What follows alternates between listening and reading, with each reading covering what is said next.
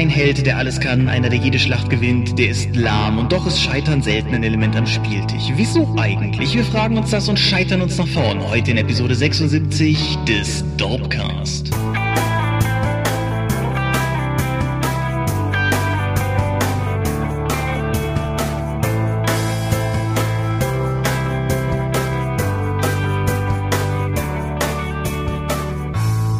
Hi und herzlich willkommen zu Episode 76 des Dorpcast. Einmal mehr sitzen wir hier, um über Rollenspiele und verbundene Themen zu reden. Und wenn ich wir sage, dann meine ich zum einen dich. Michael Skorpio-Mingers, guten Abend. Und zum anderen mich, Thomas Michalski. Hoi. Und worüber reden wir heute? Äh, habe ich vergessen. Nein, wir reden über das Scheitern. Und äh, wieso es trotz Scheitern weitergeht. Genau, Scheitern ist ein Thema, das uns sehr nahe steht. ja, wir sind beide an einem gewissen Grad der Überarbeitung im Vorfeld der RPC, da müsst ihr jetzt heute durch. Aber ich denke trotzdem, dass wir Interessantes zu dem Thema zu sagen haben. Und wo ich gerade schon die RPC erwähnt habe, können wir auch eigentlich gleich damit beginnen. In 14 Tagen ist RPC. Yay. Yay. RPC, das größte Fantasy-Event Europas, wie sie, glaube ich, mittlerweile bewerben, ist, denke ich, nach wie vor eines der Events, völlig gleich, aus welcher Richtung man kommt, wenn man sich irgendwie für Rollenspiele oder LARP in irgendeiner Variante begeistern kann. Wie jedes Jahr in Köln, oder zumindest wie seit vielen Jahren in Köln und zum zehnten Mal dieses Jahr. Und wir sind wie immer mit einem Stand da. Wir, die Dorp. Wir sind in Halle 10.2 an Standnummer F 90. Die Erfahrung mit den vergangenen RPCs besagt mir, dass es in der Regel nicht so viel nützt, wenn man das weiß, weil man nicht immer weiß, wie der Stand heißt oder die Nummer ist von dem Stand, vor dem man gerade steht. Aber dennoch, das oder ist ob es ihn tatsächlich gibt oder ob nicht jemand anders das aufgebaut hat oder ja, oder ob irgendwie am Tag vorher die Zuteilung nochmal geändert wurde. Ja, alles schon vorgekommen. Nichtsdestotrotz, das sind die Angaben, die man uns gegeben hat. Uns äh, schräg gegenüber scheint mir Indie-Volk zu sein. Also ich meine, meine von, von Carsten Damm einen Hinweis bekommen zu haben, dass sie dann irgendwie in unserer Nähe sei und vom, vom Sphärenmeister Roland und so. Das finden wir alles raus. RPC, hast du Erwartungen? Ja, viel Arbeit. Infinity-Fans, die mich vermutlich verprügeln wollen. Möchtest du den Hintergrund näher erläutern? Hintergrund, ja? Bastard. Äh, naja, ich habe es geschafft, nach anderthalb Jahren Verspätung vom Infinity-Regelwerk auf dem Backcover, auf dem Buchrücken, besser gesagt, vom Infinity-Hintergrundband im Schuber ein R zu übersehen, sodass da jetzt nur Hintergrund steht. Das ist natürlich die totale, der totale Albtraum, die totale Katastrophe für jeden Verleger, dass so etwas passiert. Gerade bei diesem verdammten Band, bei dem nicht nur einmal alles schiefgelaufen ist, sondern sogar mehrfach. Ich äh, ja. kann das Lied ja teilweise durchaus mitsingen. Wer den Regelband in der Hand hat, findet mich vorne auch im Impressum zusammen mit mehreren anderen anderen Namen. Auch das erzählt ja schon eine gewisse Geschichte.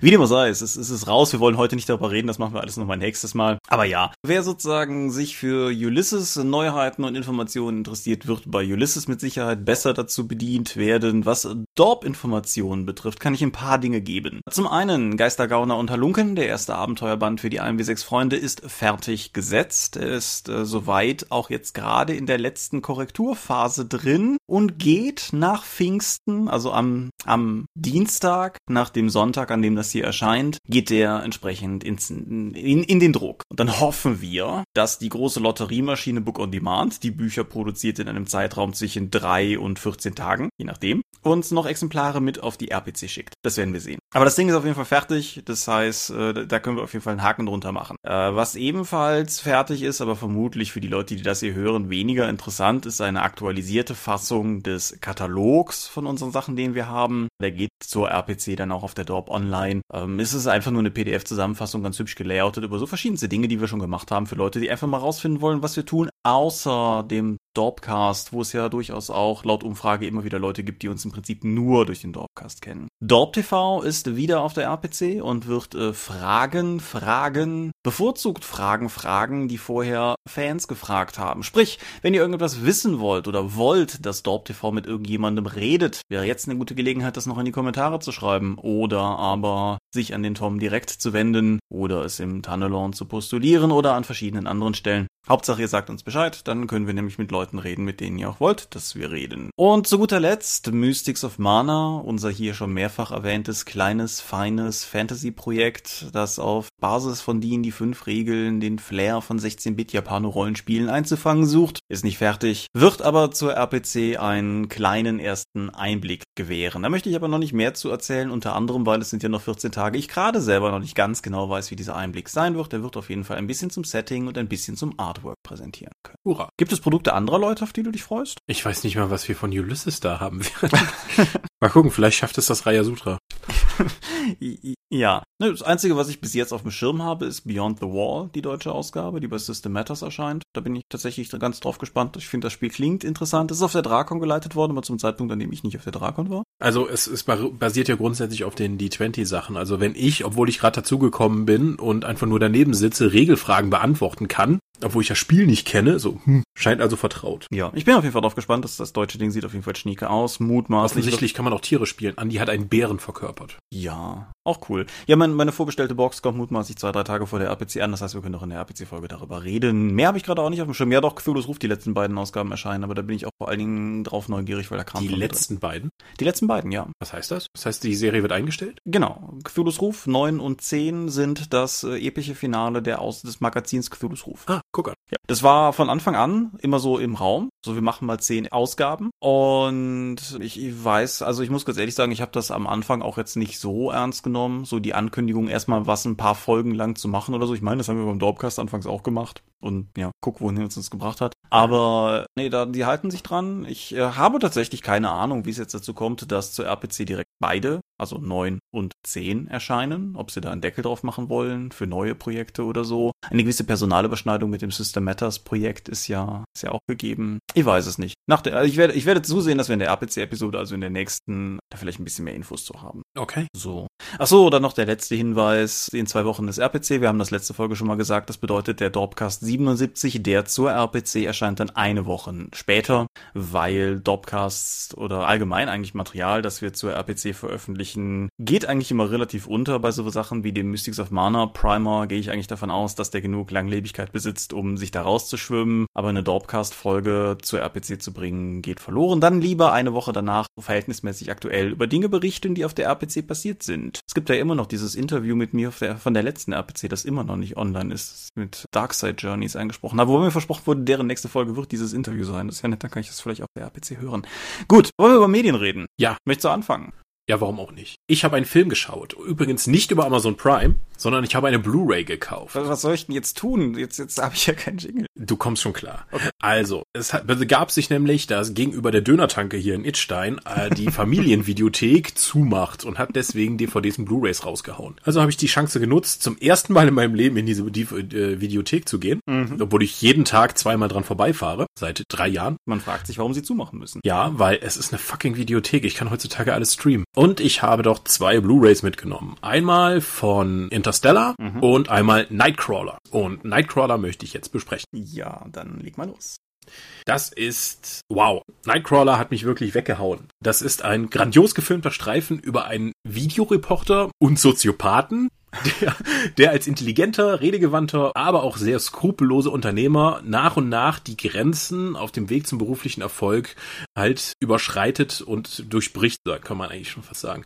Das ist sehr spannend, oftmals überraschend und absolut grandios gespielt gerade von dem Hauptdarsteller Jack Gyllenhaal, von dem ich, auf den ich ja sowieso sehr viel halte und einen für, die, für einen der besten Darsteller überhaupt halte, den wir aktuell haben. Und der gibt diesen völlig mit Menschen nichts anfangen könnenden, erfolgsgeilen, ja, Soziopathen. Mhm. Und es ist wirklich faszinierend zu sehen, dass du diese eigentlich unsympathische Gestalt wirklich über den Film mitverfolgen kannst, ohne dass du ihn irgendwie jetzt widerlich oder alles, was er tut, abstoßen findet. Auch die Entwicklung davon, von ich hole mir meine erste Cam bis zu, äh, ich habe mir mein ein, ein, kleines Imperium an Videonachrichten aufgebaut und wie er das, die Konkurrenz ausschaltet und so etwas. Das ist alles sehr glaubwürdig und sehr interessant entwickelt. Mhm. Also absolute Empfehlung von mir von Night für den Film Nightcrawler. Ja, ich habe den, hab den tatsächlich sogar hier, aber bin noch nicht dazu gekommen, den zu gucken. Dann, dann sollte ich das ja vielleicht vielleicht mal mal vorziehen. Ich empfehle ihn sehr. Ja. Gut. Ich beginne mit etwas Rollenspielbezogenem. Du hast äh, neulich über Numenera hier gesprochen und hast äh, erwähnt, wie sehr es dich enttäuscht hätte, dass das Setting gar nicht so weird ist, wie es immer postuliert wird.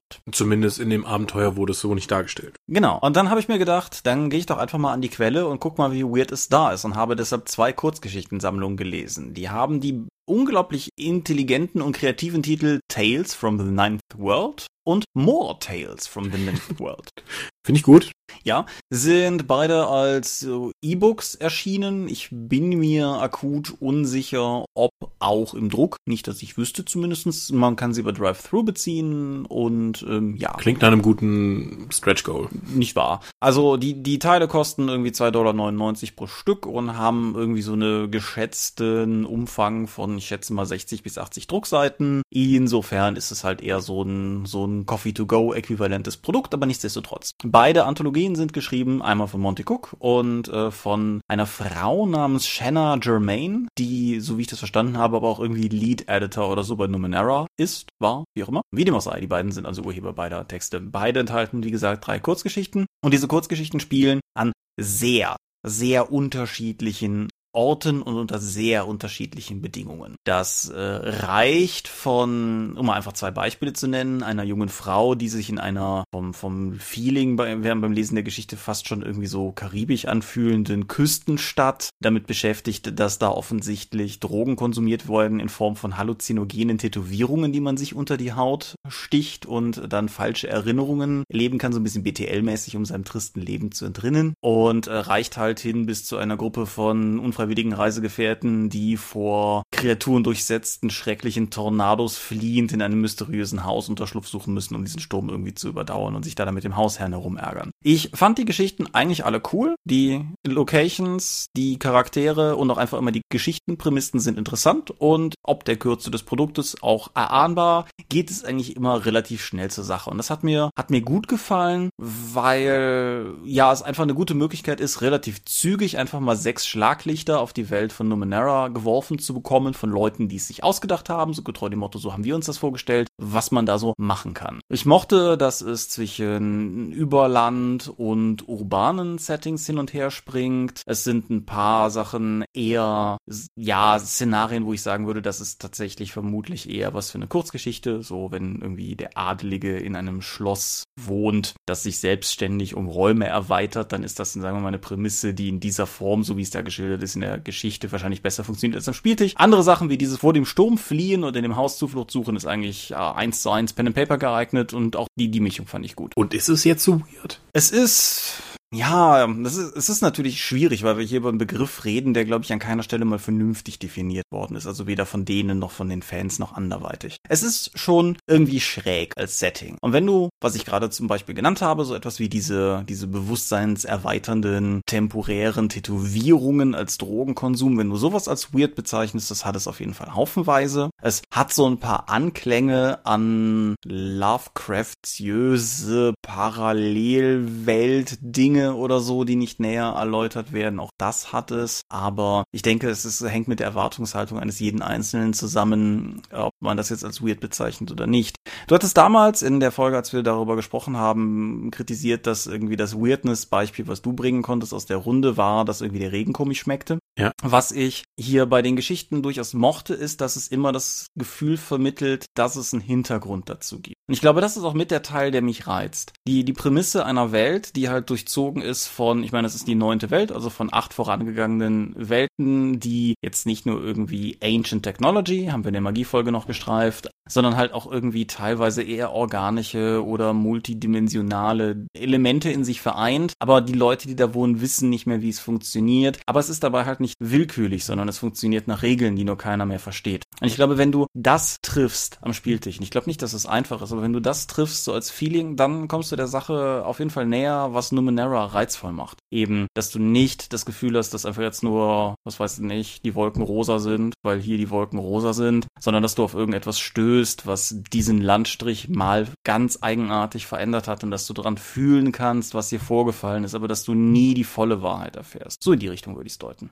Haha. Ja, ich sehe, ich habe dich nicht überzeugt. Muss ich aber ja auch nicht. Vielleicht habe ich ja Hörer überzeugt. Wie gesagt, beide gibt's bei Drive-Thru für jeweils drei Dollar oder eben ein bisschen weniger in Euro. Ich fand's lesenswert und ich denke, es ist eine ganz gute Möglichkeit für Leute, die rausfinden wollen, ob Numenera vielleicht etwas ist, was sie triggert, um vielleicht ganz kostengünstig mal reinzuschnuppern, ohne direkt irgendwie teures Regelwerk erwerben zu müssen. Und damit bist du dran. Ich war vor etwa zwei Wochen beruflich mal in Ludwigsburg, um ein paar Termine wahrzunehmen und unter anderem dann auch bei CrossCult, den deutschen Verlag für jede Menge sehr schicke Comics. Äh, also The Walking Dead erscheint auf Deutsch bei denen. Das hat denen auch, glaube ich, ganz gut getan. Ja, ähm, nicht nur Comics. Ich äh, werde ja nicht müde zu erwähnen, dass CrossCult... Die James Bond-Romane, ja. Ja, ja nicht, nicht nur und das. Star Trek-Romane. Und, und dreibeinigen... Und, ach egal, mach weiter, komm. Du bist und jedem, äh, also sie haben auch Romane.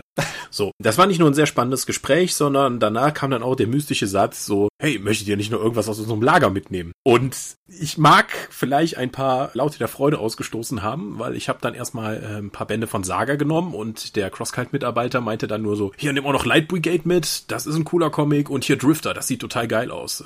So, oh, und der, der Stapel wuchs halt in meiner Hand und ich freute mich und freute mich und konnte einfach das Grinsen aus meinem Gesicht nicht rausdrücken und habe die seitdem auch zumindest zum guten Teil gelesen. Fangen wir mal an mit Light Brigade. Das ist ein Comic über einen Trupp amerikanischer GIs, die zum Ende des Zweiten Weltkrieges in den Kampf der Nephilim gegen Gott hineingezogen werden. Also Nephilim sind halt halb Engel, halb Menschen und äh, der Starter der Geschichte ist, zwei Engel kämpfen im Himmel gegeneinander, die fallen dann runter und äh, einer der Engel verleiht ihnen dann besondere Fähigkeiten, um gegen die Nephilim antreten zu können, weil das sind nämlich alles ganz fiese Typen, wie eingangs erwähnt, die wollen gegen Gott kämpfen. Was folgt, ist eine simple, aber sehr gut strukturierte und auch sehr gut funktionierende Story voller Action, also sehr viel Action und zumindest nicht uninteressanten Charakteren. Die sind, also ich hatte ein paar Probleme aufgrund des Zeichenstils, die oftmals auseinanderzuhalten, aber hey, am Ende schießen GIs mit der Macht Gottes in einem abgelegenen Kloster auf untote Nazis, die von einem Engel mit einem glühenden Schwert angeführt werden. Okay, das ist schon cool. Das ist schon richtig geil. Also, wie gesagt, es ist actionreich, die Story ist schnell erzählt und sie ist danach auch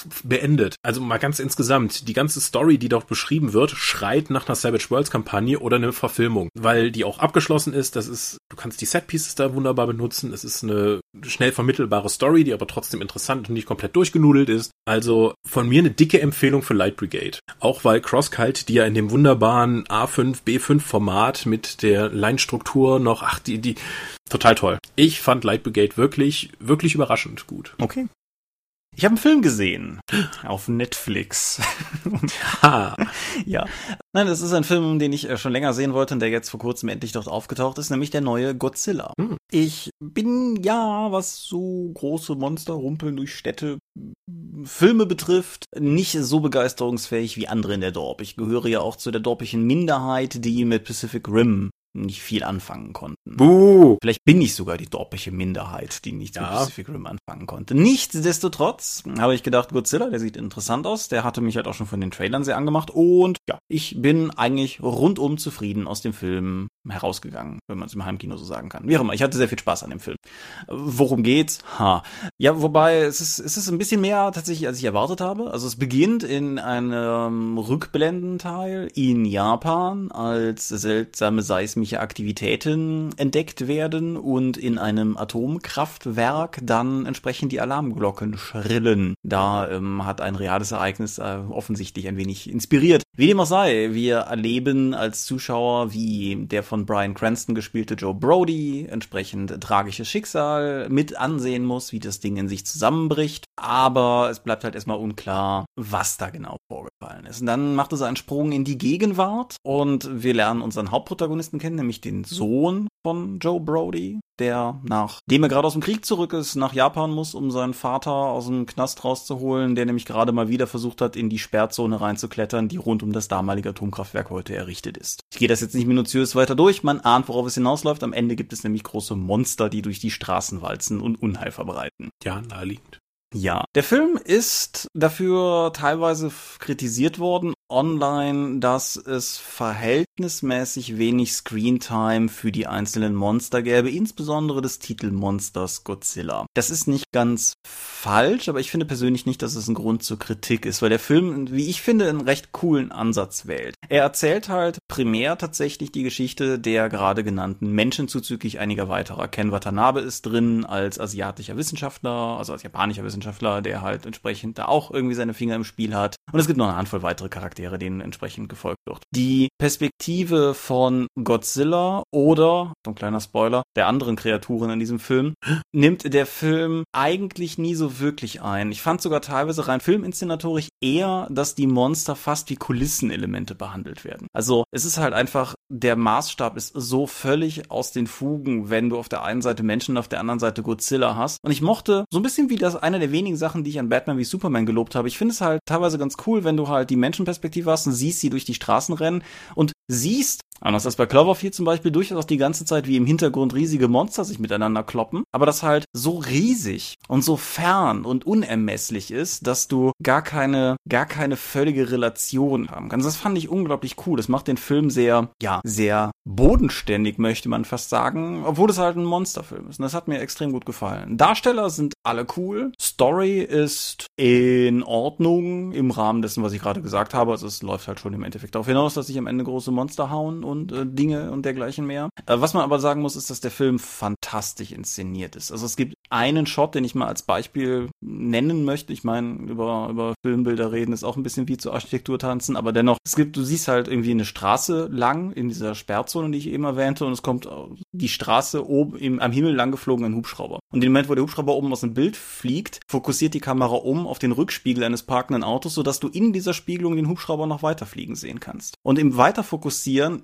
immer noch im selben Shot, treten Protagonisten ins Bild. Und du hast im Prinzip drei Aufnahmen in einem einzelnen Shot gehabt und das alles in einer einzeln fließenden Bewegung. Und das ist so viel Kameraspiel, was der Film sich erlaubt. Das ist, es ist halt einfach super beeindruckend, fand ich zumindest. Auch, dass der Film sehr viel mit, mit Rauch und, und Ruß arbeitet. Auch so ein bisschen die Post-September 11 Bilder vielleicht im Kopf habend, einfach wenn, wenn halbe Straßen in Schutt und Asche, aber vor allen Dingen halt in Rauch liegen. Das, das sieht einfach alles fantastisch aus. Mir hat der Film, man merkt es vielleicht, rundum gut gefallen. Ich kann ihn vollstens empfehlen. Wie gesagt, auf Netflix zumindest ist er zu haben. Ich bin doppelt happy, weil der Regisseur des Films war mir vorher nicht bekannt, ist ein Mann namens Gareth Edwards und das ist der Mann hinter dem kommenden Star Wars Rogue One. Das heißt, jetzt kann hm. ich auch noch guten Gewissens davon ausgehen, dass der Film, dieser Star Wars Film, ein Regisseur hat, der Filme macht, die ich gerne mag. Kurzum, fette Empfehlung, Godzilla, das 2014er Remake. Nicht, nicht, nicht den anderen amerikanischen Godzilla gucken. Nicht, nicht den anderen gucken. Okay, so, zweiter Comic von CrossCult. Diesmal nicht in dem kleinen Format, das ja CrossCult sehr etabliert hat in der Comic-Szene, sondern im großen Albenformat. Der Comic Drifter. Das ist ein Comic, der im Original bei Image in Amerika erschienen ist und in Deutschland halt in dem großformatigen Sammelband im Albenformat rauskam. Der Zeichner ist aber Deutscher. Das ist Nick Klein. Der lebt in Kanada und zeichnet Comics und sonstigen Kram. Und gute Güte, ist der Comic hübsch. okay. Also es ist ein Science-Fiction-Comic und die Designs und allgemein die großflächigen Bilder, die auch durch das Albenformat ja nochmal dann betont werden, durch das Größere, die Atmosphäre, die Darstellung ist einfach großartig. Aber worum geht's? Es geht um einen Raumfahrer, der auf einem abgelegenen Planeten notlandet und dort neben den üblichen Rednecks, Banditen und seltsamen Kreaturen auch auf, einen, auf eine treuherzige Marshall, einen verrückten Prediger und schweigende Einsiedler und so etwas trifft. Und dann gibt es ganz viel mysteriösen Kram. Also, äh, wie gesagt, Artwork ist absolut atemberaubend großartig für die Atmosphäre und allem, aber die Story ist leider kaum nachvollziehbar, die Handlungen der Figuren sind rätselhaft und die Texte dazu sind eher so konstant pseudophilosophisch geschwurbelt. Hm. Ja, ich konnte nicht wirklich nachvollziehen, was da genau passiert oder warum Leute irgendwie Dinge tun aber es ist wahnsinnig gut anzuschauen. Es ist sehr atmosphärisch. Also wer eher für die äh, Comics aus optischem Genuss liest und sich in die Atmosphäre einfangen lassen möchte, sollte sich das mal anschauen. Wer eher der Meinung ist, so hier, ein Comic lebt vor allen Dingen durch interessante Charaktere oder eine gute Handlung, äh, würde ich eher von abraten. Das ist was sehr schade ist, weil das Ding sieht einfach nur Bombe aus und deswegen hat er insgesamt ziemlich verschenktes Potenzial. Ja, ich habe mir gerade, während du geredet hast, mal auf der CrossCult-Webseite eine Leseprobe vom ersten Band reingeholt. Mhm. Das ist schon wirklich krass. Also die sehen fantastisch auch die Detailaufnahmen halt von einem abgestürzten Raumschiff oder halt von dieser Wildweststadt im auf diesem Planeten oder auch die verschiedenen Räuber, die da sind. Das sieht alles sind richtig cool. Auch die außerirdischen Wesenheiten, die auf dem Planeten rumlungern, sind so cool designt. Ja, einfach total toll anzuschauen. Ja, meine, meine Neugier ist geweckt, trotz der Storywarnung. Cool. Hm. Ich habe jetzt gerade gesehen, das ist halt Drifter 1, was ich hier jetzt gerade hatte. Ist es, hat das ein, ist da ein Ende in Sicht oder ist das? Ähm, ich weiß es nicht, weil ich habe das in Amerika nicht nachgeschaut, ob das weiterläuft. Der deutsche Band hat jetzt erstmal die ersten fünf oder sechs Hefte halt im großen Format dabei. Ob da noch weiter was kommt, man kann es nie sagen. Das kommt immer drauf an, wie es sich verkauft, ne? Ja gut, klar. Das ist ja sowieso die, die andere Sache. Okay, das war? Das war's von mir. Gut, einen habe ich noch. Ich war im Kino. Wir waren in Captain America Civil War. Mhm. Oder wie er in Deutschland heißt, The First Avenger Civil War. Weiß, weiß nicht, was da los ist, warum wir. verstehe. Ja, aber Captain America 2 war doch schon. Nee, Captain America war The First Avenger? Oder war Captain America 2 The First Avenger? Captain America war The First Avenger. Captain America The Winter Soldier war The Return of the First Avenger. Aha. Und äh, Captain America Civil War ist jetzt The First Avenger Civil War. Es ist halt ein völliger Humbug. Okay, vielleicht, weil sie einfach dann von dem Erfolg von Avenger dann nochmal eine größere Verknüpfung machen wollten, vielleicht im Deutschen? Vielleicht, vielleicht auch, weil ja durchaus ein gewisser Anti-Amerikanismus in Deutschland manchmal spürbar ist, dass sie halt vermeiden wollten, allzu patriotisch aufzulaufen. Ich weiß es halt auch nicht. Hm. Aber wie dem auch sei, ich habe den Film gesehen, ich, ich will nicht über das Marketing reden, ich will über den Film reden, weil der ist gut. Ich bin mit ziemlich hohen Erwartungen reingegangen. Ich meine, wir haben auch hier im Dropcast über The Winter Soldier mal gesprochen, nachdem ich den gesehen hatte. Wenn, wenn nicht oder auch wenn doch, der war bis jetzt meiner Meinung nach das Beste, was an Marvel-Filmen rausgekommen ist. Und dementsprechend war da, da dieselben Leute jetzt halt auch hinter dem hier stecken, war meine Erwartung entsprechend hoch und sie ist erfüllt worden. Ich bin mir nicht sicher, ob ich sagen würde, dass der hier besser ist als The Winter Soldier, aber das ist ein Duell so weit vorne an der Spitze, das ist auch völlig müßig irgendwie dr so drüber zu diskutieren. Das Ganze ist, äh, soweit ich jetzt gerade im Kopf habe, mittlerweile der 13. Film des Marvel Cinematic Universe. Das ist, gute Güte, glaube ich, fast ohne Präzedenzfall. Also was wirklich A-Listen Blockbuster betrifft, ist es, glaube ich, ohne Präzedenzfall eine so, so konstante Reihe. Und der Film hier postiert sich sehr interessant an im Prinzip drei Stellen. Er ist stilistisch ein bisschen eine Fortsetzung von The Winter Soldier. The Winter Soldier ist ja so ein bisschen wie der Die drei Tage des Condor des Marvel-Universums, so ein klassischer Agenten-Thriller mit Superhelden. Und Civil War guckt sich meiner Meinung nach mehr wie so ein Born Identity-artiger Spionage-Action-Film mit Superhelden. Er ist aber gleichzeitig halt als 13. Teil, also er ist halt fast sowas ähnliches wie der dritte Avengers-Film, wenn man es so nimmt, weil irgendwie fast alle bis auf Thor und Hulk und die Guardians of the Galaxy irgendwie drin sind. Worum geht's eigentlich? Nachdem Captain America zusammen mit Scarlet Witch und Falcon zu Beginn des Films versucht, jemanden dingfest zu machen und dabei Straßenzüge in Schutt und Asche legt, beschließt der menschliche Teil der Welt, dass es vielleicht angebracht wäre, die Avengers langsam mal unter Kontrolle zu bringen. Und deshalb wird der großartige Plan geschlossen, zusammen mit ähm, mittlerweile, was ist denn der, ich glaube, Verteidigungsminister Ross, der ähm, wird der Plan geschlossen, dass sie sich entsprechend alle unter die Obrigkeit der United Nations begeben sollen. Und ähm, hier Tony Stark, Iron Man, ist stark dafür, weil er halt auch meint, dass sie langsam außer Kontrolle geraten und äh, diverse andere, so wie, wie War Machine oder so, sind halt auch der Meinung. Und der Captain sagt nö. der, der Captain sagt nö, weil. Freedom, America. Ja, nee, nicht nur, nicht, nicht nur das, Was? nicht. sondern weil er kein Vertrauen hat in die Leute, die entsprechend da dann das Sagen hätten, er aber Vertrauen hat in die Avengers als solche. Und ja, daraus resultiert ein Konflikt und wer auch nur einen der Trailer oder meinetwegen auch das Poster gesehen hat, weiß, dass dieser Konflikt unter anderem darin resultiert, dass sie sich irgendwann alle hauen. Und das ist ohne Zweifel eine der geilsten Action-Szenen, die ich je gesehen habe. Was, was der Film da auspackt, ist so großartig, weil er überhaupt der ganze Film aber funktioniert ohne funktioniert ohne Exposition. Der Film geht davon aus, dass du mittlerweile einfach weißt, wer die ganzen Typen hier sind. Und das ist super erfrischend. Also selbst wie, das ist jetzt auch kein Spoiler mehr, Spider-Man, der ja seinen ersten Cinematic Universe Auftritt in diesem Film hat, der, der Film macht sich sogar darüber lustig, dass sozusagen, also er, er dreht allem, was vorher gewesen ist, eine relativ lange Nase. Wenn Tony Stark irgendwie äh, kommentiert, dass Aunt May nicht so aussieht, wie er erwartet hätte, dass eine Aunt May aussieht, sagt Aunt May mehr oder weniger, ja, uns gibt's in verschiedensten Formen und Farben.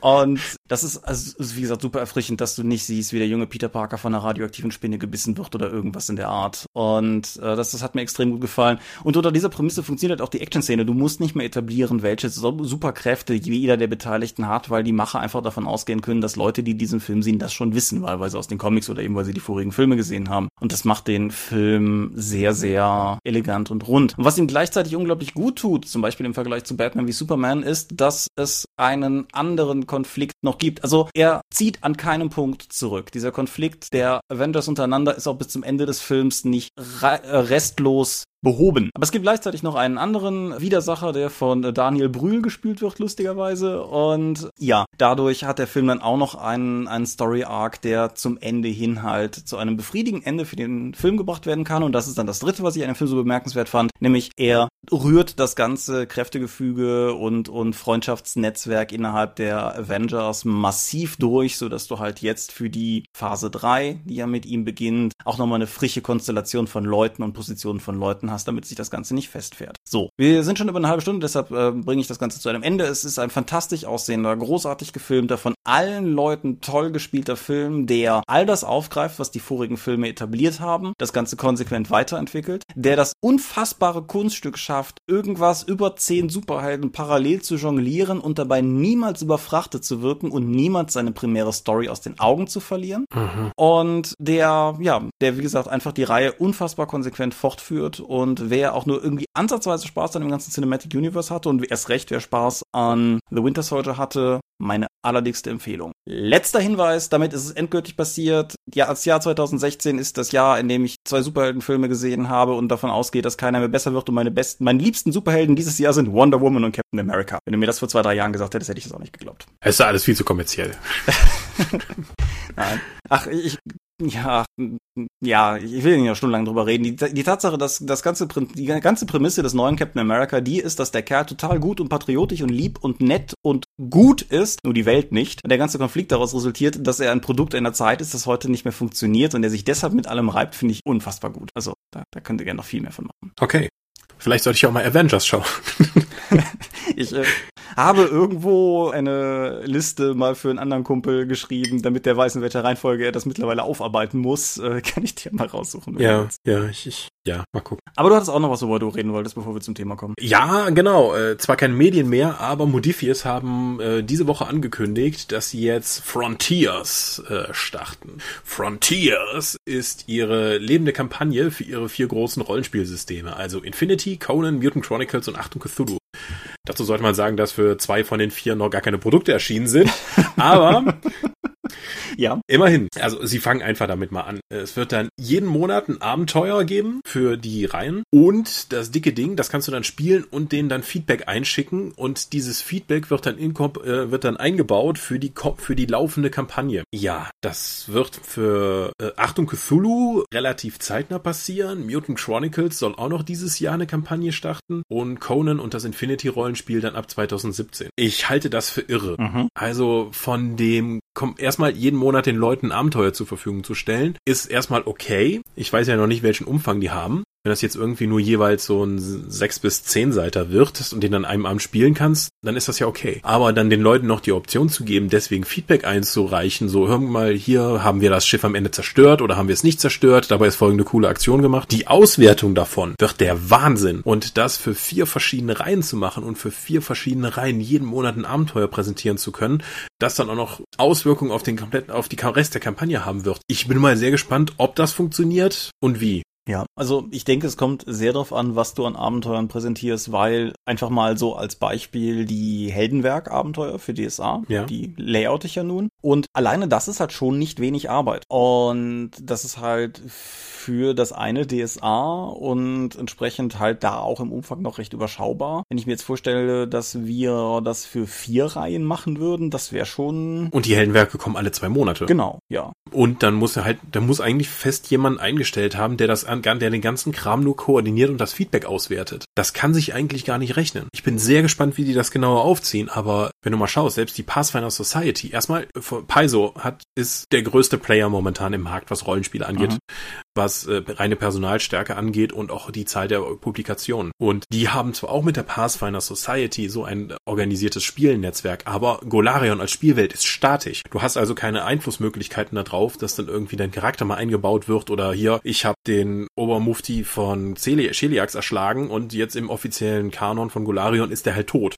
Ja, das passiert da einfach nicht. Und wenn jetzt Modifius ankommt und sagt, so, wir machen das jetzt hier aber mal richtig und zwar für vier Reihen, ich hoffe, sie übernehmen sich damit nicht. Ich bin sehr gespannt, wie das halt umgesetzt wird. Ja, bei dem Feedback muss ich auch sagen, da ist mein, mein erster, mein erstes Bauchgefühl auch erstmal Skepsis, ob das tatsächlich in irgendeiner Form wirklich ausgewertet wird oder ob da irgendwie da, da zwar ankommt und jemand mal drüber liest und sie sich halt so ein paar Sachen rauspicken, um am Ende halt elegant sagen zu können, guck mal hier haben wir das aufgegriffen, aber ne, ob das halt. Ich, ich, also die einzige Möglichkeit, wie ich sehe, wie du es tatsächlich machen kannst, ist dann einfach zu sagen, so, hast du das Schiff am Ende zerstört? Ja, nein. Dann hast du halt, dann schreibst du halt für das kommende Abenteuer zwei Abenteuereinsätze mit einem zerstörten Schiff und ohne zerstörtes Schiff, aber egal was dann, was dann passiert ist, das Abenteuer geht so weiter. Du hast halt vielleicht nur dann Ressourcen weniger oder halt keinen Rückzugsort mehr, was dir das erschwert, wenn du es nicht geschafft hast. Aber das noch freier zu gestalten, halte ich für sehr problematisch. Es ist ja vor allen Dingen auch so ein bisschen der, der Faktor, an den zum Beispiel auch äh, Spiele wie die Telltale Computerspiele immer wieder stoßen. Es ist relativ einfach, eine bedeutende Entscheidung irgendwo einzubauen und dann daraufhin zwei mögliche Ausgänge zu präsentieren. Vielleicht was, worüber wir gleich auch nochmal reden können, wenn wir ans Scheitern kommen. Aber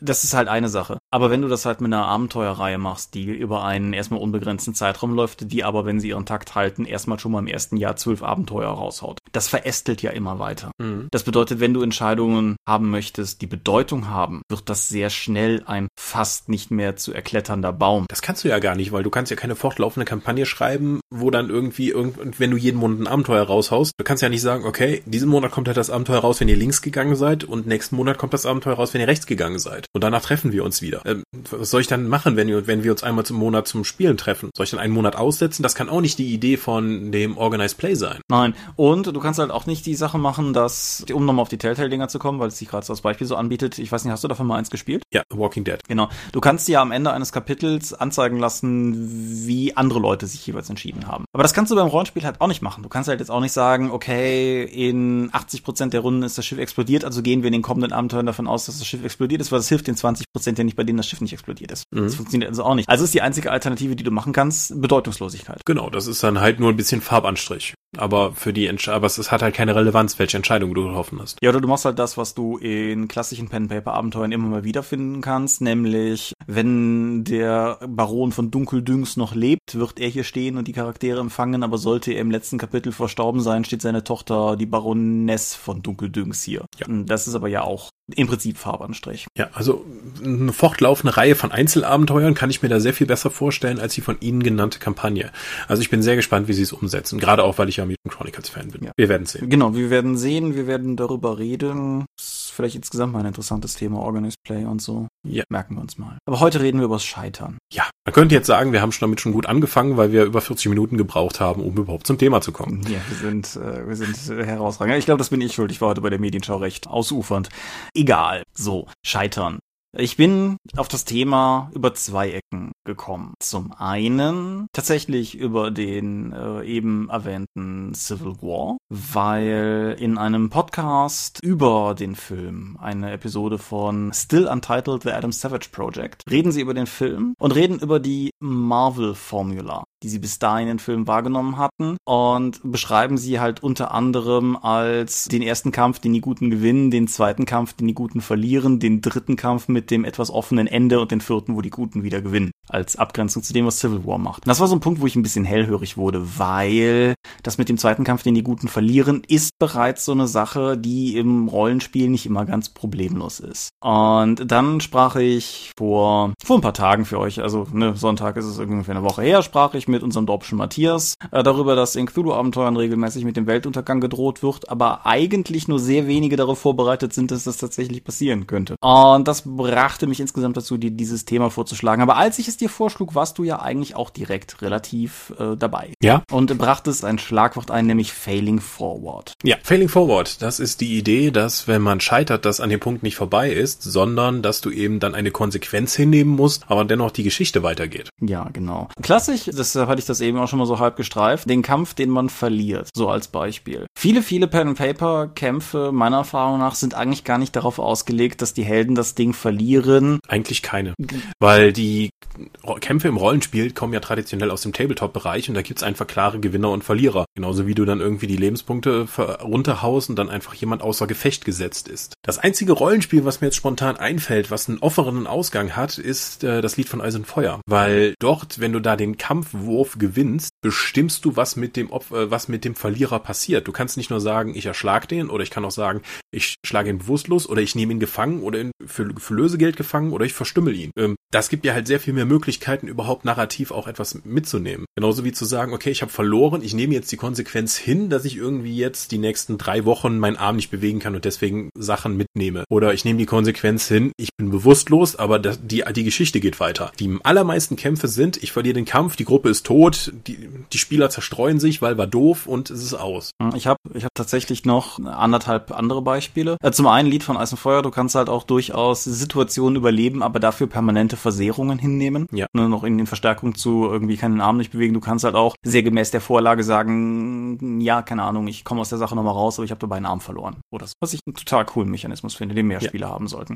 Dann gibt's Paranoia. Das Spiel, das, aber das ist, hat den, äh, den Ausschließungsfaktor, dass es ein Fun-Rollenspiel ist. Bei Paranoia hat halt jeder Spieler sechs Klone, ich meine sechs. Und wenn du halt stirbst, dann nimmst du halt den nächsten. Das führt aber auch dazu, dass im Prinzip die ersten fünf Klone völlig trivial und egal sind, weil äh, es ist halt auch dann egal, ob die im Kampf irgendwie verletzt werden oder nicht, weil du hast ja noch einen Klon. Und es gibt, es gibt durchaus die Situation, wo Charaktere in Pen-Paper-Abenteuern, die mir geläufig sind, äh, den Kampf verlieren können. Interessanterweise sind das aber eigentlich immer Situationen, wo das Abenteuer davon ausgeht, dass sie den Kampf dann auch verlieren müssen. Nämlich zum Beispiel größte Katastrophe vom Plotplan, die ich persönlich immer wieder irgendwo antreffen kann, nämlich wenn gedacht ist, die Charaktere sollen gefangen genommen werden. Kein Spieler lässt seinen Charakter freiwillig gefangen genommen werden. Genau. In dieser normalen Tabletop-Kampfsituation, die wir eben in fast jedem Rollenspiel haben. Genau. Und wenn du halt irgendwie nachts im Lager von Räubern überfallen wirst, ist halt deine ganze grundsätzlich inhärente Erwartungshaltung, dass du diese Räuber jetzt verdrichst. Genau. Vielleicht wirst du verletzt, das ist okay. Hoffentlich kommst du gut aus der Sache raus. Vielleicht verlierst du irgendwie Ressourcen oder so, aber am Ende sind die Räuber tot. Und das führt alleine deshalb schon zu Problemen, wenn das Abenteuer davon ausgeht, dass das nicht der Fall ist, weil du nicht davon ausgehst und du gar nicht in der Geisteshaltung dich befindest, irgendwie zu akzeptieren, dass es einen anderen Ausgang geben kann als das genannte. Genau.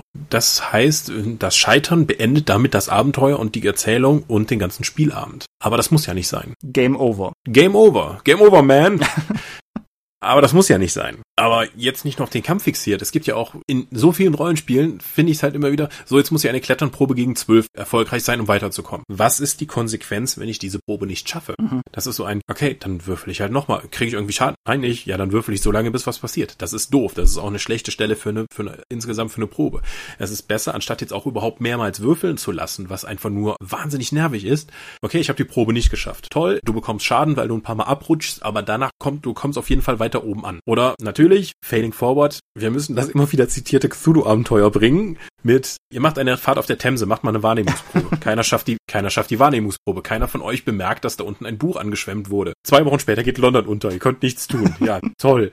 Das ist relativ unbefriedigend. Ja, allgemein Detektivabenteuer, die dich darauf würfeln lassen, dass du den Kernhinweis findest, sind toxisch. Weil wenn du nicht findest, geht's nicht weiter. Ja, äh, die Trail of irgendwas Spiele haben das ja komplett gelöst, indem du halt immer die, die wichtigen äh, Hinweise automatisch findest und dann durch den Einsatz von Ressourcen oder Würfeln am entsprechenden Tatort dann noch zusätzlichen Kram finden kannst. Ja, wie ist das jetzt? Ist das schon Failing Forward? Weil du hast ja nicht mal die Chance zu scheitern, weil du ja die Informationen automatisch bekommst. Ist das dann nicht irgendwie unbefriedigend? Ich habe es halt noch nie gespielt. Ich kann mir halt immer nur wieder sagen lassen, wie toll das Ganze ist. Das Gespräch mit Matthias drehte sich unter anderem auch darum, dass die Trail of Cthulhu-Kampagne Eternal Lies, glaube ich, ist das, einen möglichen Ausgang bietet, wo die Welt halt tatsächlich untergeht. Und da kann ich aber halt nicht qualifiziert was zu sagen. Aber wo wir schon gerade bei Cthulhu rumlaufen, Cthulhu 7 hat eine interessante Mechanik, die ich äh, in dem Kontext vielleicht noch erwähnenswert finde. Wenn du bei Cthulhu 7 eine Probe nicht schaffst, kannst du erfragen, ob du sie nochmal würfeln darfst. Mit der expliziten Regelansage, dass wenn du es dann nicht schaffst, irgendwas Schlimmes passiert. Also, um mal ein triviales Beispiel zu bringen, du möchtest die Tür knacken, schaffst es nicht, willst es forcieren, schaffst es wieder nicht und riss den Dietrich im Schloss ab und kriegst es dann gar nicht mehr auf. Sowas in der Art halt. Ja. Mein Problem mit dem Mechanismus ist, dass er so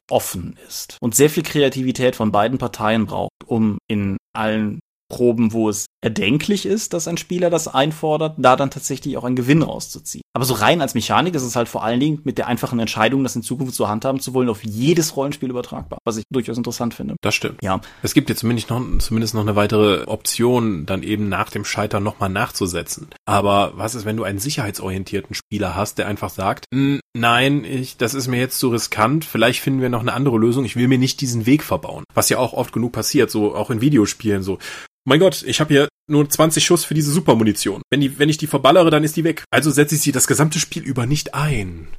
Oh ja, Weil die, die, Ne? die Anzahl der Shooter, die ich mit völlig durchmunitionierten Superwaffen beendet habe, weil ich die ganze Zeit mit der normalen Flinte rumgelaufen bin, aus genau den Gründen, die du beschreibst, ist, äh, geht gegen unendlich, ja klar. Ja, und genau, beim Rollenspiel sehe ich das ähnliche Problem. So, wenn sozusagen, hm, wenn ich es jetzt schaffe, habe ich die Option nicht mal mehr. Und so ein sicherheitsorientierter Mensch, wie ich das auch bin, würde dann einfach sagen, okay, bevor ich jetzt irgendwie zum zweiten Mal scheitere und damit äh, komplett diese Option für mich komplett verbaue, lasse ich sie lieber offen und nutze sie nicht mal. Das ist blöd, aber so funktioniert ich. Ja. Also nicht, weil ich blöd bin, sondern äh, ja, egal. Aber um, um auf dein Trail-Beispiel zurückzukommen, ja, ich bin mir auch noch nicht sicher, ob das tatsächlich unter Failing Forward fällt. Was ich mir persönlich eher unter dem ganzen Begriff denke, wünsche und was nicht immer ganz einfach umzusetzen ist, ist, dass es dennoch weitergeht, aber du mit negativen Konsequenzen zu leben hast. Mhm. Also, das ist jetzt so ein super plattes Beispiel, aber es gibt einen NSC in dem Detektivabenteuer, der total viel weiß, aber du brauchst den nicht, um den Fall zu lösen. Du kannst es dir durchaus mit dem verscherzen, aber dann legt er dir ab dem Punkt halt Steine in den Weg. Und das ist für die Spieler die ganze Zeit interessant, weil sie nicht das Gefühl haben, oh Mann, jetzt sind wir bei dem NSC nicht weitergekommen, sondern aus ihrer Sicht stellt es sich halt einfach so dar, als hätte sich der Plot in diese Richtung weiterentwickelt und sie haben sich halt den NSC zum Feind gemacht oder so. Aber es, ist gar nicht in dem Sinne ein Failed State im Sinne von, da ist es dann halt vorbei. Sowas finde ich halt interessant. Ich habe sowas hier auch schon mal gemacht, als wir die Mutant Chronicles Kampagne, die Venus-Apokalypse gespielt haben mit Savage Worlds Regeln und ich geleitet habe, hab, haben die Spieler ihr, ihr es ja nicht geschafft, das wichtige Ritual am Ende tatsächlich komplett zu verhindern. Mhm. Jetzt nach dem Abenteuer wäre es einfach passiert, okay, die dunkle Legion ist losgelassen, die, der Ven die Venus wird überrannt, ihr habt verloren. Da ihr aber nicht, der, da ihr zumindest das Ritual gestört habt, habe ich ja dann im Zwischenschritt, äh, zwischen den beiden Spielsitzungen dann entschieden, okay, wir machen weiter, aber die komplette Legion wurde nicht entfesselt, aber nur ein Teil von denen. Das heißt, ihr könnt weiterspielen, aber ihr habt jetzt in dem ganzen Planeten so eine Art Kriegszustand, weil überall diese Untoten sich erheben und sehr seltsame Monster aufgetaucht sind. Das heißt, insgesamt wurde die Situation sehr viel schwieriger, aber es ging immerhin weiter. Mhm. Ja, ich Und habe. ich glaube, das war für mich als Spielleiter sowohl auch für die Spieler dann sehr viel befriedigender. ja. Jetzt ist es bei der Mutant Chronicles Runde ein bisschen schwieriger zu beurteilen, weil du das mit sehr offenen Karten gemacht hast. Ja. Deshalb war der, ach Mann, jetzt haben wir es verkackt, Faktor halt irgendwie dennoch im Rennen, bis wir halt ja, gewissermaßen sowas wie einen spontanen Redcon gemacht haben. Also Redconning nicht die Convention in Dortmund, ist ja auch egal. Nee, aber gr grundsätzlich richtig, ja. Ich habe was ähnliches, jetzt nicht mit apokalyptischem Szenario, aber ich versuche etwas ähnliches mit meiner hier so häufig erwähnten Hunter-Runde, wo es halt, ohne dass die Spieler es lange Zeit wussten, mehr oder weniger vor allem für sie darum ging, sich in eine günstige Position zu bringen, um das Finale bestehen zu können. Das kann das Sammeln von Verbündeten sein, das kann das Sammeln von Wissen und von Ressourcen sein. Sie haben das halt nicht alles geschafft. Ihnen sind Verbündete durch die Lappen gegangen, sie haben auch den einen oder anderen Verbündeten im Laufe der folgenden Kampagne dann verloren, weil sie ihnen ans Messer geliefert haben, einen zum Beispiel. Das ist aber, das ist halt, es war nie so angelegt, dass der Verlust einer bestimmten Situation dazu führen würde, dass die Kampagne an dem Punkt endet. Die Kampagne läuft. Nur die Situation, mit der sie jetzt tatsächlich akut in der nächsten Sitzung ins Finale gehen werden, die ist halt fundamental unterschiedlich, abhängig davon, wie gut sie sich geschlagen haben. Und ich habe das Gefühl, dass das tatsächlich auch bei den Leuten sehr motiviert aufgenommen wurde. Ihre Ausgangsposition fürs Finale ist echt nicht gut, aber dass sie auch einfach nachvollziehen können, wo sie sich selbst verkackt haben, ist es halt gleichzeitig wiederum, denke ich, weitaus ein besseres Gefühl, als jetzt irgendwie gerailroadet zu einem bestimmten Finale X geleitet zu werden. Es ist halt, es ist vielleicht nicht gut, aber es ist ihr nicht gut. Mhm. Das finde ich auch sehr viel befriedigender. Wie siehst du es denn, dass es nicht nur, dass man innerhalb einer kompletten Kampagne scheitern kann, aber dass die Spieler dann innerhalb der Spielwelt weitermachen und auch vielleicht mit anderen Charakteren,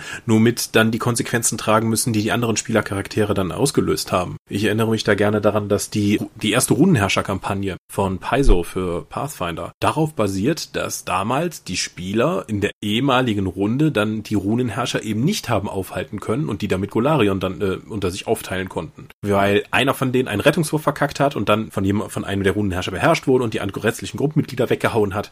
Das heißt, die Ereignisse, das Verkacken im Finalkampf der einen Kampagne hat dazu geführt, dass das komplette Setting umgekrempelt wurde und dann später tausende von anderen Spielern in diesem gefailten Setting dann Abenteuer erleben konnten. Ich finde sowas total super. Also ja. allgemein, das führt jetzt ein bisschen vom, vom Thema weg. Ich finde es halt eigentlich cool, wenn du mehrere Kampagnen in derselben Welt spielst. Ist jetzt egal, ob das, das die Star Wars Galaxis oder ob das irgendwie Aventurien ist oder so. Wenn du, wenn du einen konstanten, einen konstanten Kanon über die Runden hinweg aufbauen kannst, finde ich das eigentlich immer sehr cool. So, so tatsächlich auch jetzt meine, meine Hunter-Runde spielt halt durchaus in derselben Version der World of Darkness wie damals unsere FBI-Runde auch. Das ist mhm. 90% unerheblich, aber einfach die Tatsache zum Beispiel, dass der Kerl, der durch eure Taten in der FBI-Kampagne damals dann Präsident der Vereinigten Staaten geworden ist, in diesem Setting wiederum Präsident der Vereinigten Staaten gewesen ist, ist zumindest für die eine Person, die in beiden Runden war, einfach so ein kleiner Gewinn. Mhm. Einfach weil es, weil es das Setting greifbarer und komplexer macht. Oder die hier auch schon mal erwähnte lange, lange Star Wars-Reihe, die ich mit der Eifeldorp sozusagen damals noch gespielt habe, zu Schul-, Zivildienst und Anfangsstudienzeiten. Die bestand ja auch aus fünf oder so Einzelkampagnen, die aber alle im selben Setting spielten und teilweise halt auch ganz Star Wars die Charaktere untereinander verwandt waren. Also irgendwer spielte den Sohn seines alten Charakters und so. Mhm. Gumba Khan.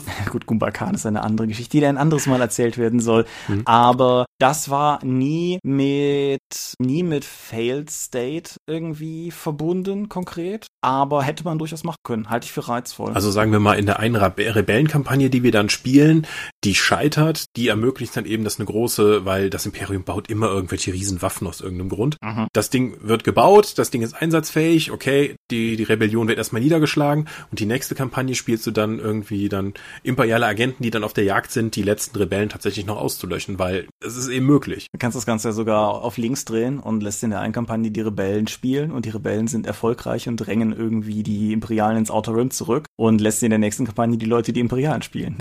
genau, damit wieder Recht und Ordnung hergestellt. Genau.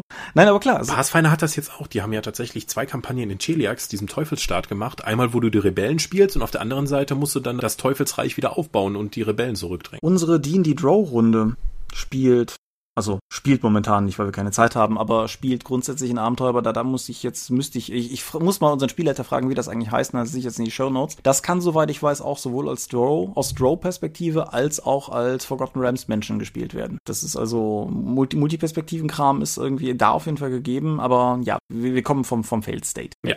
Ja. Also grundsätzlich, Scheitern ist total interessant. Ja. Was ich nämlich in dem Kontext auch noch ganz interessant finde, wo ich mal so drüber nachgedacht habe, coole Film- und Buchhelden sind eigentlich nie so die Gewinnertypen. Ob jetzt irgendwie alle Rollen, die Harrison Ford gespielt hat, also Han Solo, Indiana Jones und so weiter, sind ja eigentlich immer tendenziell eher so die aus Maulkrieger. Es gibt sogar einen ganz spannenden Artikel, muss ich gucken, ob ich den nochmal wiederfinde, ob das, ich weiß nicht, ob das Geek and Sundry war oder irgendein Forenpost irgendwo, auf jeden Fall, wo mal im Prinzip Han Solos Würfe während der klassischen drei Star Wars Filme aufgelistet werden und er schafft halt im Prinzip fast keinen. Und. Das heißt, Scheitern macht Leute interessanter? Ich finde schon, ja. Mhm. Warum lassen wir das im Rollenspiel dann so selten zu? ha, irgendwie gemein, das wollte ich dich gerade fragen. ähm, ich äh, frage mich, ob es ein bisschen damit, also es ist ja so, jeder, jeder hält gern für den Underdog, aber keiner möchte Underdog sein. ich denke, ich denke, dass es viel damit zu tun hat. Also es ist halt schon irgendwie cool zu sehen, wie Indiana Jones es regelmäßig massiv aufs Fressbrett kriegt irgendwie und irgendwie er vom Regen in die Traufe kommt. Aber gleichzeitig willst du ja irgendwie auch, wenn du deinen eigenen Charakter gebaut hast, normalerweise gehst du ja, völlig egal, ob du jetzt irgendwie Wertegewinn optimiert an die Sache herangehst oder ob du irgendwie Story optimiert rangehst, du möchtest ja irgendwie schon, dass deine coole Geschichte erlebt. Ja, aber ist denn wenn ich, wenn wir jetzt festgestellt haben, dass man eigentlich als Spielercharakter, als Spieler mit seinem Charakter ungern scheitert, liegt das vielleicht daran, weil das dann trotz allem, wie wir uns immer gerne dann hochstilisieren mit, wie es geht hier um die Geschichte und Charaktere, dass es vor allen Dingen dann auch ein Spiel ist, dass man gewinnen möchte, indem man erfolgreich ist? Weil es ist ja nicht nur die reine Narration, es steht ja die Spielmechanik dazwischen. Ich kann mir vorstellen, dass das Teil des Ganzen ist. Ich möchte aber vielleicht in Bezug auf das, was wir vorhin in der Folge gesagt haben, als, als Gegenentwurf einfach mal anbieten. Vielleicht hängt es aber auch einfach damit zusammen, dass wir glauben, dass wenn wir scheitern, es vorbei ist. Mhm. Weil einfach die Rollenspiele nicht darauf ausgelegt sind, dass es nach dem Scheitern weitergeht. Genau. Und vielleicht finde ich es ja total cool, dass mein abgeranzter Weltraumsöldner es regelmäßig auf die, auf die Schnauze bekommt. Aber was ich nicht cool finde, ist, dass der jetzt hier stirbt und ich den da nicht mehr spielen kann. Ja. Genauso halt die, das leidige Thema des Ausrüstungsverlierens. Ich weiß gar nicht, ob wir das hier schon mal groß gestreift haben oder so. Etwas, was mich massiv auf die Palme bringen kann. Es geht mir nicht darum, dass ich die, das tolle Zauberschwert verlieren möchte oder sowas, aber ich finde halt, Equipment ist ein Teil des Charakters und äh, Charakteren, ihr Equipment abschröpfen, ist etwas, was man sich dramaturgisch gut überlegen sollte, weil es im Zweifelsfall auch einfach doof ist, wenn es halt dann einfach weg ist, ohne dass es irgendwie einen Mehrgewinn gibt oder sowas. Ja. Und das sind halt Situationen, die ich als Spieler grundsätzlich eigentlich vermeiden möchte. Ich möchte nicht von den Wüstenreitern irgendwie weglaufen, weil ich es irgendwie doof fände, wenn die mich gefangen nehmen und daraus ein cooles Szenario entsteht. Aber ich finde es halt doof, wenn daraus eine Situation erwächst, die im Endeffekt nur Nachteile mit sich bringt, ohne dass ich gleichzeitig das Gefühl habe, dass die Story daran vorangetrieben wird. Es gibt ja nun in vielen Rollenspielsystemen auch ein Nachteil-Vorteil-System und wenn du Nachteile ausspielst, also dir tatsächlich irgendwelche gewisse Form von Scheitern selbst auferlegst, sei es nun in klassischen Nachteilssystemen, so ich bin fett, ich passe nicht durch das Loch oder ich bin langsamer als alle anderen, dadurch habe ich einen konkreten Nachteil. Hier nimm Benny, nimm Schicksalspunkt, kriegst einen Willenskraftpunkt zurück oder so etwas. Mhm. Oder auch wie bei Fate, wenn ich einen Nachteil tatsächlich ausspiele und damit zum Nachteil der gesamten Gruppe oder mir selbst gereiche, dass ich dann einen Fate-Punkt bekomme, den ich dann wieder einsetzen kann. Ist das für dich schon Scheitern in diesem Sinne? Es geht auf jeden Fall in die Richtung. Ich finde, es ist eine Konsequenzfrage. Also, wenn, wenn es eine Situation ist, wo ich das mehr oder weniger einfach Player-Empowered einfordern kann, ich die Situation völlig überblicken kann, die daraus erwächst und ich dann halt meinen Punkt bekomme, dann eher nicht. So, eine World of Darkness Charaktere kriegen Willenskraft wieder, wenn sie der Todsünde folgen, der ihr Charakter zu assoziiert ist. So, jetzt ist mein Charakter irgendwie maßlos und frisst sich irgendwie im Burgerpalast voll und der Spielleiter sagt, ja, okay, komm, dann nimm den Willenskraftpunkt wieder. Nein, das ist nicht gescheitert. Mhm. Wenn aber mein Charakter, bleiben wir mal dabei, wenn der Charakter maßlos ist und ich die ganze Gruppe in massive Schwierigkeiten bringe, mich allen voran, weil ich an irgendeinem Punkt den Hals einfach nicht voll kriegen kann, dann natürlich schon eher. Wobei ich in beiden Fällen den Player Empowerment Aspekt, so cool das grundsätzlich ist, ich, ich finde, Scheitern kommt von außen. Ja, das heißt, ich kann mich nie, aber wir hatten nun auch die Beispiele, dass man selbst das Scheitern akzeptieren kann, einfach sagen kann, okay, der Spielleiter kann sagen, okay, möchtest du nochmal würfeln oder möchtest du automatisch scheitern? Dann einfach die Konsequenz hinnehmen. Da kannst du sagen, so, hm, ja gut, dann nehme ich mal die automatische Konsequenz hin, bevor noch was Schlimmeres passiert. Dann ist das ja auch. Dann geht's immer, dann weißt du, das geht weiter, aber du hast dich selbst dazu entschieden. Ah, ja, gut, vielleicht präzisierter ausgedrückt. Ich finde, Scheitern braucht einen äußeren Einfluss. Also mhm. wenn es eine Situation ist, die ich selber heraufbeschwöre und vielleicht nicht mal aus der Absicht jetzt den Punkt abzuziehen, aber vielleicht einfach aus Charakterspiel heraus oder so. Aber mein, mein trunksüchtiger Typ, der sich halt abends nochmal in der Kneipe besaufen geht und gut ist so. Das, das, das ist nicht gescheitert oder so. Aber wenn halt äh, äußere Umstände daraus dann, also davon tangiert werden, dass zum Beispiel die Gesamthandlung irgendwie,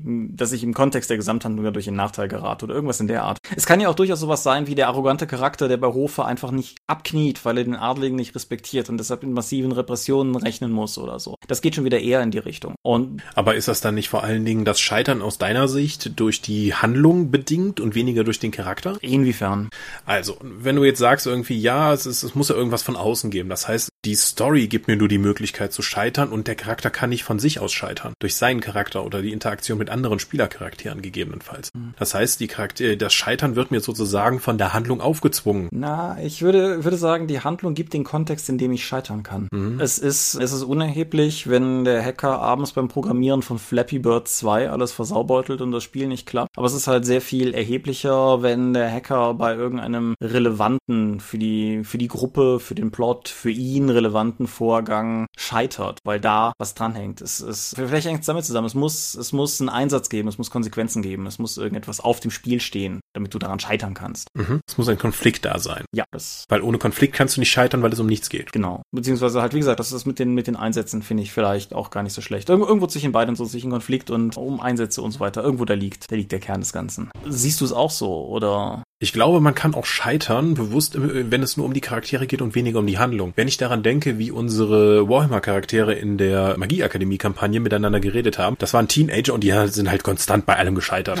Also, das waren ja, ja halt völlig dysfunktionale Charaktere, weil es waren eben hormongesteuerte äh, Teenager. Und ein großer Teil des Spaßes an der Kampagne war eben die Konflikte untereinander und mit den Charakteren und sich selbst. Die sind ja an sich selbst gescheitert und nicht in, im Kontext einer Handlung. Es ging halt im, die große Handlung, um die es ging, war halt da eher irrelevant. Wenn ich jetzt versuche, die Feuermagierin zu beeindrucken, weil ich in die verknallt bin, dann ist das ja ein persönliches Scheitern, aber es ist für die Handlung eher irrelevant. Ja, aber es geht um was. Ne? Ja, es, es gibt einen Konflikt, klar. Ja, genau. Und aber es ist halt ein charaktergetriebener Konflikt und kein handlungsgetriebener äh, von von von einer außen äh, gedrückten Handlung, sondern es ist von mir als Spielercharakter dann eben ähm, direkt ähm, involviert. Ja, nee, räume ich so ohne Wunden ein, ja. Das sind natürlich Teenager, für die geht's immer um alles. ja. Wenn man 14 Jahre alt ist, hat man immer alles durchschaut. Auf jeden Fall. Und jede, jede Entscheidung, da hängt die Welt dran. Mhm. Also Teenager zu spielen ist immer direkt. Also da geht's immer um alles. Du hast völlig recht. Also wenn man konfliktorientiert spielen möchte, spielt einmal einfach Teenager. ja, ja, gut. Aber ja, das, das, das ist ja vielleicht ganz gut auf den Kern gebracht. Gibt es sonst noch irgendetwas, was du, was du zu dem Thema loswerden möchtest? Mehr Mut zum Scheitern und Systeme, die das, die Scheitern auch äh, nicht als Endpunkt sehen, sondern tatsächlich eben dieses Fail-Forward-System haben, wo ich sagen kann, ich scheitere, es ist dadurch was Interessantes passiert, nimm diese Konsequenz und mach weiter. Statt einfach nur, anstatt einfach nur binär zu sagen, scheitert, vorbei. Betrifft aber nicht nur die Systeme, betrifft auch die Spielleiter. Ich bin seit einer Weile schon dazu übergegangen, mich bei im Prinzip allen Sachen, die ich zumindest noch vor der Runde irgendwie vorbereite, zu fragen, okay, wenn sie das jetzt nicht schaffen, was dann? Und wenn die Antwort darauf lautet, oder nicht, dann muss das anders gehen. Ja, also gut, die Flaschenhälse im Abenteuerdesign haben wir, glaube ich, schon öfters äh, erwähnt, dass man das vermeiden sollte. Genau, aber das gleiche gilt halt auch für das spontane Spiel am Tisch. Und ich glaube, da ist die Gefahr vielleicht sogar höher in dem Kontext hier, dass man ja, beispielsweise sowas wie spontanes, hey, Spielleiter, kann ich eigentlich da hochklettern? Ja, dann würfel mal auf Klettern. Ne? Das, damit, damit baut man halt so Situationen, in denen es entweder cool um irgendetwas gehen kann oder aber es so eine dumme Nadelöhr-Probe ist. Und das sind halt gleichzeitig Situationen, wo man etwas nehmen kann, was echt nicht, also was, was möglicherweise echt nicht cool wäre, wenn man es so macht, wie man es häufig erlebt, wo man aber gleichzeitig direkt einen riesigen Gewinn rausziehen kann. Insofern nicht nur seitens der Spieler Mut zum Scheitern, sondern auch seitens an die Spielleiter einfach Mut zum Scheitern ändern lassen. Mhm. Das ist natürlich erstmal ein Umdenken, da muss man erstmal drauf kommen und man sollte sich in der Gruppe auch mal darüber unterhalten, wie man das handhaben möchte. Wenn da nämlich unterschiedliche Vorstellungen darüber bestehen innerhalb der Gruppe, vor allen Dingen zwischen Spieler und Spielleiter dann, wie das eben zu handhaben ist, kann das leicht, glaube ich, auch zu, auf Spielerebene zu Konflikten führen. Ja, und es hat ein bisschen was mit dem die Regeln der Welt durchschauen zu tun, weil du gehst ja, also selbst wenn du es 100% versuchst zu vermeiden, in einer gewissen Metagaming-Ebene gehst du ja durchaus immer davon aus, was normalerweise in der Runde so läuft und wie sich Dinge entwickeln und Dinge in der Art halt. Und es ist halt relativ leicht, in, auf den Trugschluss zu fallen, dass du weißt, irgendwie, keine Ahnung, wir sind in dieser Runde halt noch nie gefangen genommen worden. Wenn die jetzt gewinnen, dann sind wir alle tot. So, sowas musst du halt kommunizieren zu Beginn, dass das eine Option ist. Oder du musst zumindest mal darüber geredet haben, dass du sowas als, wie soll ich, als Prämisse haben willst. Wenn du zu explizit darüber redest, dann fangen die Spieler an, das zu erwarten. Das ist vielleicht auch nicht Ziel des Ganzen. Aber du musst halt einfach mal darüber geredet haben, dass das eine Option ist und dass du gewillt bist, das zu akzeptieren. Wenn du vermeiden willst, dass die Leute ansonsten davon ausgehen, dass es nicht der Fall ist. Ja. Alles klar.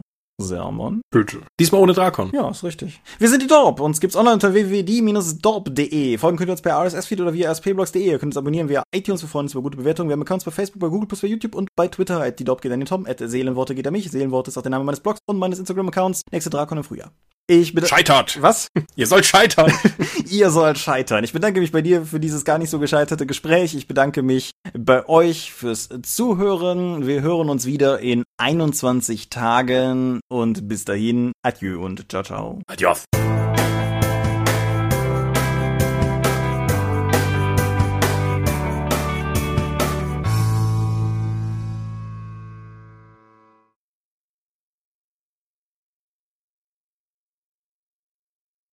Allgemein Detektivabenteuer, aber da haben wir in der Detektivfolge schon mal drüber gesprochen. Detektivabenteuer, die Wir hatten eine Detektivfolge? Oder wollten wir dann drüber? Egal.